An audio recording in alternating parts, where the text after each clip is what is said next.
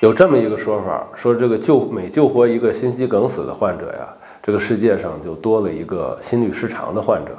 这个说法虽然有些夸张啊，但是也从一个侧面呢反映出来一些道理，就是说心梗的患者他是心律失常的高发人群。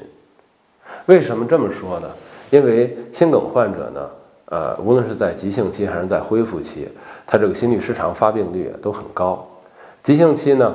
这个心梗患者呢，因为缺血缺氧啊，呃，或者说呃交感的电风暴啊，呃，或者说呃离子的异常啊，啊电解质的异常啊，导致的这个心律失常呢，呃发病率很高。哎，到了恢复期呢也不低。到了恢复期的时候，呃，因为心肌重构啊、瘢痕形成啊，影响到心脏的电活动和传导，这个心律失常发病率也比较高。实质上来说，面对心梗的呃心梗后的心律失常患者呢，呃最常用的药就是贝塔受体阻滞剂，这可能大伙儿最关心的，就是大伙儿常吃的贝塔乐克呀、康欣呀、博苏啊这一类的药，它就有预防这种心律失常作用。但是有一个问题，就是说我心梗后我到底有没有心律失常？这是好多人想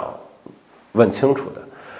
呃，这无外乎呢，就是在医院里做心电图或者做 Holter，但是因为时间太短啊，往往患者带 Holter 做心电图的时候没有心律失常发生，那也就没发现。实质上来说呢，这就涉及到一个问题，就是说家庭自测心电，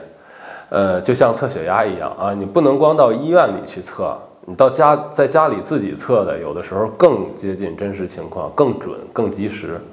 现在呢，呃，网上也有一些。呃，比较靠谱的这种呃自测心电的设备，大伙儿呢也可以上网上找一找。哎，这种小设备呢往手上一放，哎，